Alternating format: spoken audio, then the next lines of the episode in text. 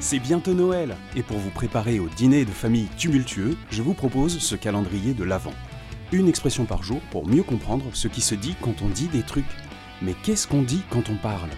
Aujourd'hui, expliquez-moi pourquoi.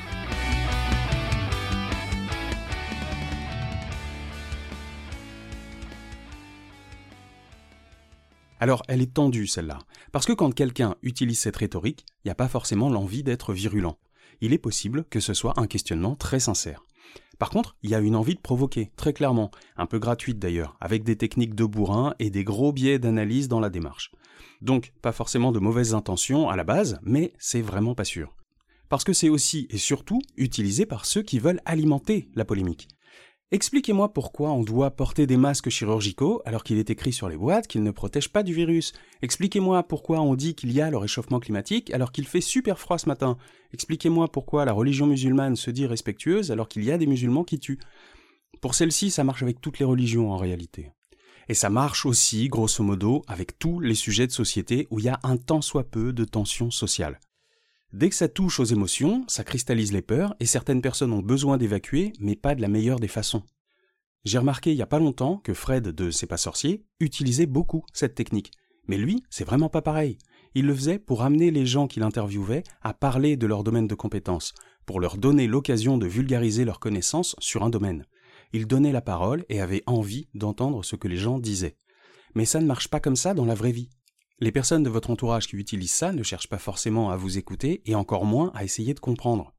La question incite à une réponse précise qui sera démontée par une remarque qui en fait était la véritable réflexion. C'est comme une mise en scène du questionnement pour amener le débat sur un terrain précis. Ça devient une zone de confort pour l'interrogateur qui, après la réaction attendue, aura toute la place pour exposer son propos. Ça reste de la manipulation puisqu'il y a un propos caché qui arrive dans un second temps. La personne n'attend pas vraiment que quelqu'un la convainque de quoi que ce soit. La question posée n'est jamais vraiment le centre du problème, le problème se situe toujours ailleurs. C'est un peu comme un détournement d'attention, mais à l'envers, où on parle d'un élément voisin du vrai sujet pour ensuite embrayer sur le sujet. En fait, c'est un piège, ni plus ni moins. Et on se fait tout savoir par ce genre de choses, d'autant plus si le sujet touche à des convictions personnelles. Il y a un biais cognitif qui est de croire que nos idées nous définissent en tant que personne. Et quand elles sont remises en cause, on se sent heurté, comme si on était atteint personnellement. Ce genre de sujets de société rabâchés dans les médias nous font nous accrocher à certaines idées au point de vouloir les défendre comme si on défendait nos vies, et parfois avec des techniques nulles. Celle-ci en particulier ne fait que fabriquer de l'opposition. Elle ne met aucun des deux partis en état de recevoir les arguments de l'autre pour construire une véritable discussion, un véritable échange. Donc, il n'est pas rare de voir des gens s'énerver quand ils répondent, parfois autant, sinon plus que la personne qui a posé la question. Et à la fin, tout le monde a tort. Personne n'a vraiment échangé, sinon des punchlines et des coups bas, personne n'a vraiment appris quelque chose. Chacun s'est radicalisé sur sa propre opinion en attaquant l'autre comme si la personne était devenue ses idées. Il n'y a pas de bonne technique pour éviter ça, mis à part de ne pas commencer une phrase en disant Expliquez-moi comment nanani ou pourquoi nanana. Ce ne sont jamais des bonnes occasions pour un échange.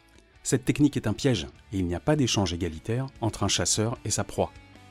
À demain, les Fred de C'est pas sorcier.